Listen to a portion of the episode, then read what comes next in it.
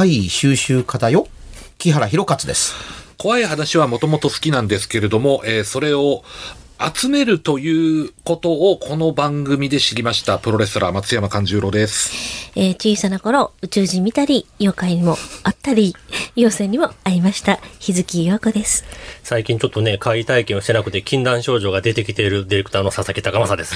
変な番組。もうそろそろちょっとね、なんか来てほしいですねおー、そろそろちゃいます？はい。あの、先週から、あの、アナウンスをし始めましたけれども、はい今回の1ヶ月、一ヶ月分のシークエンスで、松山勘十郎さんが、我らの勘ちゃんが卒業いたします。皆さんありがとうございました、今まで。ありはい。えがとう。ーそのシークエンスの第2回目が、えー今夜ということにですなりますね。ですです。長い間お疲れ様でした。ありがとうございました。お疲れ様でした。はい。こんな、こういう場合ね、ええ本人がいなくなってからお便り来るんだよ。松山勘十郎さん、お元気ですか？とかっていう。ねと本当ね、ええなんかあるあるじゃないですか、それって。ええね。な、な、散々言うてなかったか？みたいな。そうそう、今までけんかったのに思い出したみたいに。思い出したかのように。ねそう。だから、おなんかあるんやったら、おるうちに送ってくれたらええやんけっていうよくお店とかでもそうじゃないですか。閉店するってなった途端にさ、なんなんか道頓堀の食い倒れ人形がなくなると聞いた途端に店わんさ帰ってきて最後見に来るって、いつも来てくれたらなくならへんかったのに。そう。で本当に、本当に毎日ように来る人とかって、そういう時何にも言わないの、逆に。そう。ですねそうそう、そんなもんなんですよ。あのーこう、日月さんのファンの方とかでもやっぱいろんな人いるでしょうね。やっぱいますよね。うんまあ、どっかのタイミングで宣伝もあったら、ぜひ、あの、ゲストでまた戻ってきてください。ゲストで来てください。ね、来てください。ねはい収集したのがあればね。はいはい。はい。さあ、えー今回ですね、なんと、海外からあら。まじ、え、本当に？本当。真面目に？あ、こうそうだと思ないんかますよ。久し。ぶりな感じがあって、海外から。木原さんの大好きなローチェスターより南に2時間ほどのニューヨーク州の田舎に住んでいるユーミンです。そう。うん。海外ね。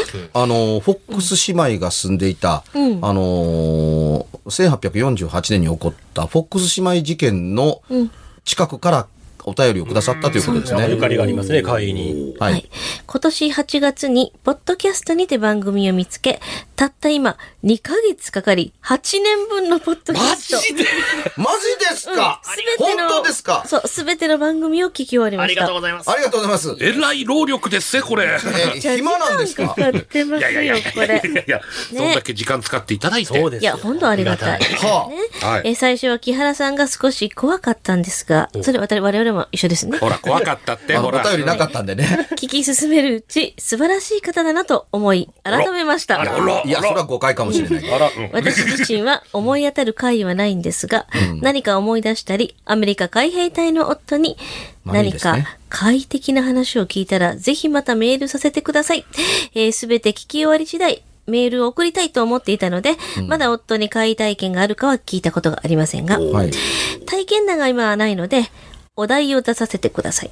ローチェスターや私の住んでいる地域といえば、巨大な湖がたくさんあります。うん。なので湖でお願いいたします。ネッシーみたいなものですかね。海はお題であったかと思いますが、そうですねん、湖はなかったかなと思いますさす。が全部聞いてるから。うんいや、でもね、これ、あの、お題を担当してた拙者としてはね、ちょっと悔しいですね。ね確かに抜けてたな。と湖があったかと。ね。池はあったような気がするけどね。はい。あ、そうですね。怖い水曜日ロスになりそうなので、次は別冊も購入して聞いていこうと思います。ありがとうございますありがた別冊だけでも300何回ありますからねもうねうんめちゃくちゃいい人ですね。いや、でいも、や、あの、ろくでもない話してるけどね。拙者がまだいる間にこうしてね、お便り送ってきていただけてよかったであ、す。本当本当うんねえ。ねえ、はい。ところで、うん。ね。湖ですか？あ湖でございます。あのーつくづく思うんですけれどもね、はいあの、湖というものと、池というものと我々はどう向き合っておるのだろうなと思ったりすることがあります。はい。池って自然にあるものを池と言ってたりはするんですけど、僕らの小さい頃はね、あのーちっちゃな池が時々あったんあの、ですけども。鯉鯉が泳いでるようだ。まあね、あのー農業用に貯めてある池かと思ったら、ん。あのー爆弾が落ちた後を広げてそのまんま池にしたっていうような小さな池がいっぱいあったりした、なるほど、なるほど。やがて危ないから埋められたりするんですけどね。で、あの、日本で湖といえば琵琶湖を想像される方多かったりするんですけど、はいしますね正確には琵琶湖は川ですから、うん。琵琶湖という湖としてついてますけどもね、位置が点々と変わる、あのーなんかね、えー、ローランを滅ぼしたロプノールというさまよえる湖みたいに、あんな形はたまたま今、琵琶の形してるから琵琶湖やって言われたりするんですけど、いやいや、もともと琵琶の形なんかしてなかったんで、という、あの、一応あれはなんか巨大一級河川やと思っていただいて、あの、まあ、差し支えなかったりすると思うんですけれども、じゃあね、湖と呼ばれるもののの多くは何かというと、割とね、火山系で大きな母湖ができたところに水が溜まってるのが日本の湖的な印象かなと思ったりはします。火山でせき止められたとか、土砂崩れでせき止められただとか、火山で噴火したあの噴火口に、あのー水が溜まっただとか。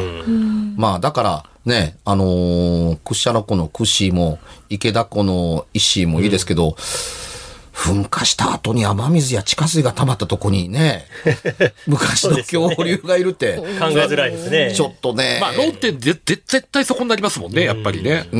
ロマンは感じるんですけどね。いや、そうそうそう、あのーロマンは感じるんですけど、けども。いわば水たまりですから。そうですね。巨大な水たまり。まあ、はいね、餌とかもね、うんそんなあれやし。で、うんあのー湖というものがどう扱いにくいかという点をね、ええ階段的視点から言うとですけどもね、池が多くて湖が少ないというのは、おそらくなんですが、あのー演習によるんですよ。え大きさとかそういうそう、大きさと関わってくるのでって。で、大きさが何の関わりがあるかというとですね、小さな演習、うん。まあ、つまり池です。池ですね。うん。池の周りに風光明媚やからといって立ち寄ったりだとか、ましてや、湖畔じゃなくて、あの、ね、あの、池畔、地畔にね、ん。あの、べそ立てようかっていうふうに思います？えうん。まあ、思わんでしょうね。うん。わざわざ。うん。ガラッと開けてテラスを見たら、目の前5、6メートル先に向こう岸辺が見えるっていうのって、いや、それってどうなん？みたいなような、やはりその、湖たるね、向こうが遥か向こうにあるような、後半に立ってこそ別荘の、あの、風景だったりするでしょ、ん。だから、あの、池、池に現れる系というよりは、池のそばに立ち寄ったら、うん。あのー目撃が増える可能性が高かったのと、ん。あのー池だと遺体が見つかりやすいので、うん。遺体が見つかるとお化けの話をくっつきやすいわけですようん。遺体があってんから人死んだんやろっていう物語がやろみたいな。そうで、湖だと、発見された遺体があったにしてみても、発見された場所がなくなった場所とは限ってないでしょ。まあ広いですからね。そこに流れ着いたりするわけやから、だから、琵琶湖で遺体が見つかったからっていうのがあったにしてみても、おそらくそれは流されてそこに来たのであって、うん。っていうとこですから、流されてたどり着いたものに怪談話が根付くかっていうと、難しいものがあるんじゃないかなと。なるほど。思わんでもないんです。だから、あの、怪談的になんか行ってください、現れましたというのは、京都のミドロガ池を出すわまでもなく、あの、池系が多かったりするので、あの、湖系のものっていうものって、ないわけではないんですけれども、目撃した場所が湖のそばであるということがあるかもわからないだけであって、湖そのものが海に大きな関わりがあるかどうかっていうのは、甚だ疑問やったり、うん。あ、それでも、それでもなくはないんですね。なくはないと。うんうん。あの、湖が関わってるかどうかはわからないんですけれどもね、おまけにただの湖じゃなくて人工湖やったりする場所に、あのー東京の所沢の近くに、あのー、多摩湖っていう湖があったりするんですよ。はい確か人工湖やったと思うんですけどね、僕、アニメーションの仕事をやってる間時に、一度だけ出会ったんですけどね、はい。あの、いや、玉子のそばを抜けて、あの、いや、気分転換にですけどね、真夜中走るもんですから、うん、あの、都会のルートを通って行くのもどうかなと思うので、所沢方面に、あの、抜けていくときに、玉子の近くを通って抜けるというルートがあったりするんですよ。はい。好んでそこを通って、多摩湖周辺を通って、あの、抜けていくという、あの、夜中なんで、会社帰っても誰もおらへんからっていうこともあるから、ん。ちょっとした気晴らしにという以外何者でもないんですけどね、やや遠回りになるだけに、うん、なんですが、ここに入ってええ、出られなくなったことがあるんですよ。どういうこと？え？うん。どういうこと？ですか？いやいや、あの、走っていると、元の場所に戻るんです。おおあれ？ここさっき通ったやんかっていうん。で。っってる道を通ってるはずなんだけれどもなと思ってずーっとやってて、なかなか、ずっとしばらくすると湖が出てく見え、見見えたり隠れたりするんで、おかしいな、湖の周辺をぐるぐる回ってるわけでもないし、そんな道はないはずなんだけれどもっていう。でもこれ以上ない目印ですよね。うん。それがね、あの、走ってると、あれ？今まで走ってた時には気がつかなかったけれども、出てるやんっええていうことがあって、行く時と一回と、え帰ってくる時に、え、いつだ、いつになって俺玉子から離れられんねん、またかっていうのが2回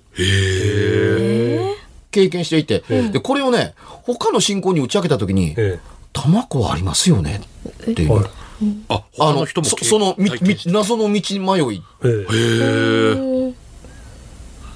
というのが、うん。うん。それがね、もちろん卵に由来してるわけでもなかったりするに決まってるわけだから、さっき見た通り、湖由来とは限らないと言えたりするんですよ。そうですね。でも確かに同じ道でも昼間通るのと深夜通るのでやっぱなんか違って見えたりとかすることもあるじゃまあないですか。ね。で、あのーこれとは別にね、あのー湖というのは、あのー風光明媚なんで、今言った通り、別荘を、あの、建てる分には、息よりはずっといいという世界だったりするわけそうですね。眺めもいいし。ですね。そうですねうん、だからあの、あの、別荘でもね、まあ、山の斜面に比べりゃ、あの、後半の戸建ての方が高いと多分思うんですけどね。面って大変だと思うんですけども。で、僕が昔ね、えー、見た、あの、夜中の番組ではい怖いものを、これ確か中岡俊也さんがやってた番組やったと思うんですけどね。あの、当時でいうところの、あの、原初の再現ドラマみたいなもんだったと思うんですけどね、ラジオじゃなくてテレビだったと思うんですけどもね、湖の、あのー湖のそばに立っている別荘が舞台のドラマなんうん。ですよ。ドラマだと言っておきますよ。いや、よくできてるなと思って感心したんですけどもね。うん、子供やのに大人の仕事感心すんな っていうとこですけども、ええあの、若者が集まってってみんなお兄ちゃんなわけですけどね。うん、生意気な子供やな。若者が集まって、俺の、あの、別荘に泊まりに来てくれってん言う言うんで、で、泊まりがてらみんな、あのー遊びに来るわけですよ。で、夜中パーティー開いて、で、あの、ワーキャー騒いでるっていうふうに。で、終わるとね、じゃあ、あの、君、あ、佐々木くんは、あの、この部屋、あのー、陽子ちゃんは、まあ、この部屋っていうふうに、かん。ちゃんはあの部屋っていうふうに、どうや、俺の別荘広いやろっていうふうに、あの、みんなが泊まるだけの部屋ちゃんとあんねんで、いけすかんな。うん。で、明日起きたら、まあどっか行こうか、みたいな。ああ、行こう行こう行こうみたいな感じで、で、翌日になったら、なあ、キアラ、ちょっと、用事思い出したから帰ってええかって。あ、そうな？んえ、これに合わせて休み取ってくれてたんちゃうの？って。うん。ちょっとそうやねんけれども。帰るわって。一人帰り、次の日、あの、一組帰りって。どんどん減っていくっていうえ、なんでこんなことが起こるのかなって。二組目か三組目帰った時から、おかしいなと思い始めたので、帰る時に、なあ、なんか訳があんの？ってんな何かみんなで申し合わせて、示し合わせて、なんか、あのー意地悪でもしてるのって。いや、違う。お前、結構ここに住んでんねやろって。うん、住んでるよってに。あの、せっかく別荘公店から、しばらくここに引きこもって、あのー、別荘生活を楽しもうかと思って。どうして？お前の部屋は、まあ、1階やんかって。うん。一応ゲストハウスは上にしてるけれど、ゲストルームは上にしてるけれどもって。うん。2階で寝たら、わかると思う。え、どういうことって？いや、もう、ちょっと、ちょっと堪忍して。みんな帰っていくっていう。なんやねんな。結局みんな帰っていくって、はっきりした理由はよくわからないけれども、あの、お前は2階で寝たことがあるかって言うと、いや、俺の部屋は下で、ゲストルームが上だからとしか言いようがなかったりするから、上で何のかあんのかな？で、みんな帰ってもて、最後の晩に、あの、スタート地点と同じ一人になるわけですよ。ええで一人の時に何とも思わへんかったけれども、みんなが騒いだで、一人、一人、一組一組帰っていったりして、して、してして帰ってって家の中が空になると、前はそうでもなかったけど、今度は寂しい。うん。ししょうがないの一人で飲むしかないか、こう湖見な見ながら飲んだりとかえしてたわけですよ、夜中になってギシギシギシ階段誰かが登っていく。ほことが、あれ？家の音だけだったら上に上がっていくのはおかしいよなって、周りに家がないから静かなので余計よく聞こえる、上に上がってるやん。そのまんま階段の下まで行って上見上げても誰もいない、誰もいないけれども階段が登っていくことはまだ聞こえてくる、ギシって音が上に上がってるな後ついていくように自分もい何にも見えないけれども、まあ、一応気づかれないように自分もゆっくりあの登っていくってみんながいる時は普段は全然気にならないのに一人で探りながら上がっていくともちろんね階段の電気つけてるんですけどもねあのー音だけが響くわけですよ。あ、こんなに階段と音したのか。もうちょっとで2階。何段も上がってないです。もうちょっとで2階ってなるときに、いやいや、待てよ。そういえば、2階に上がった後、あの音はどないしたんやろ、と、2階に上がりきる前に、ふと立ち止まって、あの音の主は2階のどこに行ったんだろうと思ったときに、ふっと頭に思い浮かんだのが、お前2階で寝たことあるか？う。うん。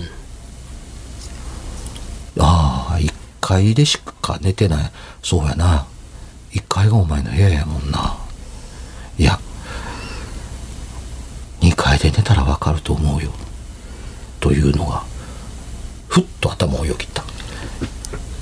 やめとこう。上に登ったら、なんか見るかもしれん。見たら、住まわれへんやんか。怖いやん。他のみんなみたいに変えるわけにいかないですからね。うん知らないまんまなら知らないままでまあええか、と思いながらトントントントントンと降りてさっきよりも酒が濃くなるものをぐっと煽るけれども、ちっとも酔わない、飲めば飲むほど冷めていくみたいな感じがするってに。上が気になってしょうがない。自分の今飲んでる上が2階やから、うん。というか1階の上全部が2階だから、何かあんのかな上。まあもう目撃する人間はいないんだけれども、と思いながら、いや、こんな風景がええ場所の別荘校庭、こんなことだったら、かなあな。上が怖かったらどうしたらええんやろうと思った。その時、ベランダの上から、バサッと逆さずりの女の人が落ちてきて、なぜ上がってこないの？えというところで終わる。えあ、よくできたドラマ。え 確かによくできたドラマですね。うん、これにね、あ、怖い話とはこういうもんなんや。怪談じゃなくて、あの、怖い話とはこういうもんなんやっていうふうに、ここにね、あのー怖さだけに特化して、怪談とは別に怖い話というジャンルを築いた僕がどっかいるんですよ。怖くなるための要素で、あの、できまくっているっていう、湖の湖畔には何もないんです。うん。そういう話が出てこなければならないものっていうのと、追っかけていくとわかるけれども、ええ何の理由もなく窓から下がってきて、ねえ、なぜ上がってこないのって、いや、上がったらどないやっていうね、っていうに。みみんな上がったおおおかげで逃げてたかもわからないけど、なんで2階だけやねんっていろんなことがあったりするわけえですよ。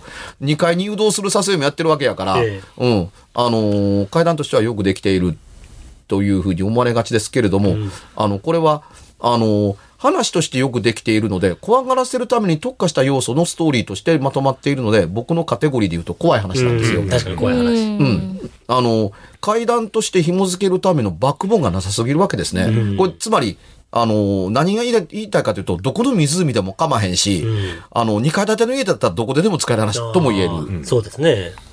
でしょ、うんその場所に特化したものというのがよくわからない。まあ、海沿いの家でも別にええわけで。そうですね。うん。あのーこれアメリカの方からですよね。ニューヨーク州じゃないですか、はい、そうです。うん。そうですよね。ロチェスターの、あのーそばだっていうんだから、はいこれを言ってくるなんてね、なかなか、するんですよ。僕も100キロ近くよりももうちょっと近くまで、カナダ側の、あの、あの、ナイアガラの川の向こうでイベントがあったので、すぐ近くまで行ったんですけれどもね、行きたいって言ったら国境を越えなあかんねんぞって言われて諦めたんですけれども、あの、アメリカの方なら、あのね、アメリカの都市伝説をまとめた人で、あの、ブルンバンという人がいるんですけど、いわゆる日本でも、あの、移植されて定着したベッドの下の包丁男。はい、有名ですよ。アメリカでは小野やったかな、ううんん。ああれと同じ匂いがするっていうふうに、すっごいリアルにできてるにに見えながら、どこの街でも通用するように、あの、話の構成ができているっていうところが、あのーまあいいなと思うんですよ。で、こういう話と出会わないと、なかなかね、あのー収集するものはカテゴリーをしたいですからカテゴリーとして階段と区別いや、喋りゃ階段ですよ。で、階段だって主張すれば階段だと思うんですけれども、僕が言いたいのは体験者が不在やっうん。ていうところなのと、あの、話の骨格だけでできていて、ディティールがあんまりないわけですよ。女が逆さまにぶら下がってって、ほう、逆さまで顔が見えたとするならば、その人は、パンツ姿でスカートじゃなかったんですか？スカートだったらバッサリと被るから。いや、幽霊だから、あの、スカートはそのまんまだって言うんだったら、まあ、それでも構わないけども、それなら重力に逆らって普通のまんまのあのー何？あの、スカートであったら、そっちも恐怖なり、得意な点で語られるべきだよね。何より髪の毛は、あのーどうなってたんだというところで、バサッと女が逆さずりになって、なぜ上がってこないのっていうに、え、階のアイデンティティは2階に上がってもらうことなの？っうんうん。ていうふうに思うわけだから、一番はっきりしているセリフの部分のディティールの意味がわからない。うん。確かに意味がわからないですね。何？人が上がってきたら報われるんかお前？みたいなとこだったりするけれども、違うわけでしょ？っていうふうに、現に出会った人間はビビって出てったわけですから、うん。だから一人一人が、あのー出ていくっていうシークエンスに一役買ってたりはするわけ、えーですよね。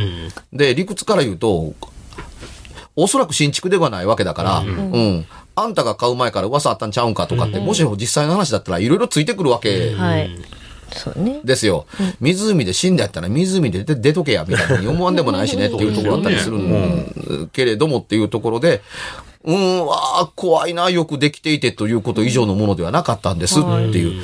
確かこれね、あのー恐怖っていうタイトルの番組やったかななんかそ、そんな感じだったりするんですけど、あのー小学生の僕がすでに、怖がりで怖くてしょうがないねんけれども階段ではないな。っていうふうに思った一つのきっかけが、この、あの、湖畔の別荘うん。というシチュエーション。これ湖の横でなければ成立しないロケーション階段だったりするっていうような、あの、ものとして印象に残ってたりは、あのーします、うん。取材の匂いがしないってこんなきっかけで、で、これ面白いやんかで丸まんま受け取る人もいるわけですし、今こういう階段の絶頂期かもしれない。ああまあ別にそれならそれでいいですよね。全然変に実話とかつけんとね。そう。別に。あの、怖い話をやってくださいって言ったら、これやらいいなとは思ったりするんですけど、ほんまなんですかって言われたら、本当でなきゃいけないんですかって話。あ。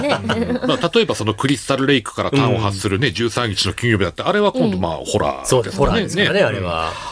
アメリカはね、湖のそばには別荘がいっぱいあるとこなんで、日本みたいに点、点々バラバラというよりは、割とレイクシティがあったりするので、あの、結構絶好だったりしますよね。なるほど。湖イコール殺人鬼のイメージがありますね、僕らやったら。でキャキャンプバーニングとかもね、確か。あってもうなんか映画のね、もうなんか影響を受けてるからね。あそういうところでも思いつかれたんですかね、もしかしたら。うん、あの、湖で起こる一晩の、あのー教示っていうことがぴったりなのと、右100メートル家がない、左100メートル意味がないところにあるモーテルで起こること。まあ、どっち、どっちかやったりするわけですけども、多人数が迷い込むモーテルと、いろんな人間が泊まってる、あの、後半の街みたいなところ、あの、どっちも似てますよね。あのーう、どこ行ってももう助けるところ、助けてもらう、う場所がないっていうところと、少なくても湖は逃げられへんわけやから、割と一方通行的なところでっていう。で、携帯も県外になってくれれば、うまくね、結構連絡手広いから段もできないね。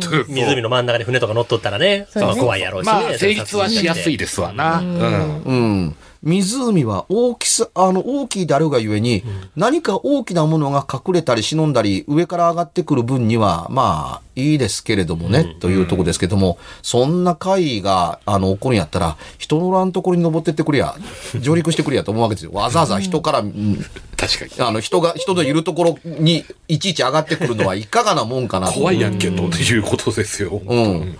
えー、ホラーも怪談もそうですけれども、とというか、ホラーが、あのーうん特に顕著ですけども、ホラーがも、の最大の敵というのは警察ですからね。ああ、そうですようん。ね。で、え、なんでそんな、なんかこう、なんかもう夢も希望もなく警察っていうのっていうとこだったりししますけれども、うんいや、それはね、あのーちゃんと給料もらっていて、事件を解決するまで徹底的に、あの、闇を暴くっていう組織に追いかけ回されるのって、ホラー得意じゃないんですよ。ですよね。うん。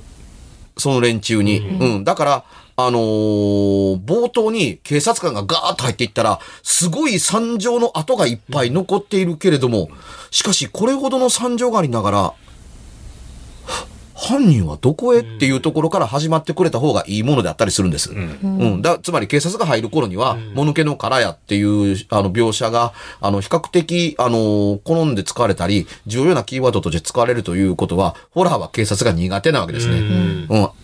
集団でうわー、鉄砲が声を上げても何でもなくて、集団でうわーっとやって、一人見つかって、あの、ナイフ振り上げた途端に、おいみんな来てくれ！ってやったら、ドカドカドカドカドカっと人に集め、集まられて、周囲ガーッと非常線張られて、ライトバーンって出されたら、包丁持ったまま、いやいや、そこまでのことはしてもらうんでもいいんだけどねっていうふうに思ったりするのと、僕どこに逃げたらいいのって言ったら、おとなしく捕まれっていう存在ではなかったりするわけですから、うん。あのー建国が、まあ、建国から、あのー240年ぐらい経ってるアメリカにしてみたら、移民の国ですからね、もともと持っていた伝説がありません。うん。うん、古くから伝わるものというものが何にもありません。だから、どの町でも通用するという都市伝説が根付きやすかったりすることと、全くそんなものと無縁の、あの、空飛ぶ円盤やとか、あのーね、えー森の中のビッグフットみたいなものやとかうん、あるいは湖から出てくるチャンプみたいなもんがいてくれた方が、あのーちょっと住み心地がいい国であったりするんじゃないかなと思うんですけどもね、そうじゃないものはネイティブな人が全部持ってます。いわゆる、あの、僕があの、あの、あえて、もう長年の夢が叶った瞬間のナバホの人みたいな、あのそれ別冊で話してますからね。その通りみたいな。ダボホ族あの、ほとんどアメリカにあるものの昔からのものはこの人たちが持ってますっていうところですから、むしろ白人が持っているものはこの人たちを虐待した残り跡やとか、南北戦争の後の残り跡の幽霊団ということの方がアメリカの会談的にはふさわしい匂いがしますね。まあ日本じゃちょっとなかなかね、湖での会談が成立しにくいんですよね。まあ、多分ね、ないとは言いませんけれども、うん、あのー湖そのものに現れるわけはない、ではないので、湖がテーマとはいえ、湖畔でしょ？っうん。ていうふうになる。なぜならば、目撃がなければ、あの、会談は成立しないので、うん。と思うので、あの、目撃のしやすさ、あの、視野に全部入るという大きさから言って、池の方がたくさんあるし、そうですね。日本は馴染みがいいんだろうなと思います。海外の方からのお題でやっぱり、あの、まあ、国土の違いとか、あと生活習慣とか、だから、まんま日本に当てはめようとすると、やっぱこういうふうに難しいんでしょうね。そうですうん。あの、あアメリカみたいにね、あのーなんかこうね、え湖と観光と結びついてたり、どうのこうのっていうのは、まあ日本でもそうなんですけども、日本ってそんなに湖のそばに住んでるとか、いわゆる湖、ザ、あの、湖畔のな、波が打ち寄せてるところまで人が、あの、ギャーギャー来て、夏冬も構わず人がいるかっていうと、案外そうでもなかったりするので、あの、湖の階段が少ないからこれまでお題になかったんですよ。うん、あ、そうですね。そうかそういうことか。うん。納得です。じゃあうん、告知いきます。はい。はいそろそろ行きましょう、告知の方え。松山勘十郎はですね、えー来年一発目の、えー大衆プロレス松山座の公演は、えー2月4日、2月4日の3時から、日曜日の3時から大阪生野区民センターで行います。えー出演者や、えー対戦カード等もまた随時、えー決定していくかと思いますので、料金等の詳細は、えー松山勘十郎で検索していただければ、ブログや X 等々出てきますので、ぜひ、松山勘十郎に会いに来てください。生で動いてます。よろしくお願いします。日月陽子は、日月陽子で検索してください。いろいろつかめると思います。木原くんは4日後の12月17日、新宿四谷三栄町というところで開かれるオーディオコメンタリー映画祭というのにですね、え自分も出ているあ女優のしじみさんという人に誘われて、あの、オーディオコメンタリーやってくださいっていうのに出演しますので、えー12月の17日に、えー出演の予定ですので、えーよかったら会いに来てください。はい。で、佐々木はですね、今週の土曜日16日にですね、神戸新海地のパルシネマ新公演で、不条理ホラーの夜と題した、ホラー映画3本立てのオールナイトがあるんですけれども、そこに古本四つ目は出展いたしますので、パンフレット中心に持っていきますから、皆さんぜひ来てください。番組では、別冊怪談ラジオを販売しております。ちょっと普通の地上波のラジオでは放送できない僕の体験を、あの、語っています。詳しくは、ラジオ関西の怪談ラジオのホームページをご覧になって、ぜひともお買い求めいただければと思います。メールの宛先は、階段アットマーク jocr.jp k-a-i-d-a-n アットマーク jocr.jp ぜひ、本物の怖い話を私に教えてください。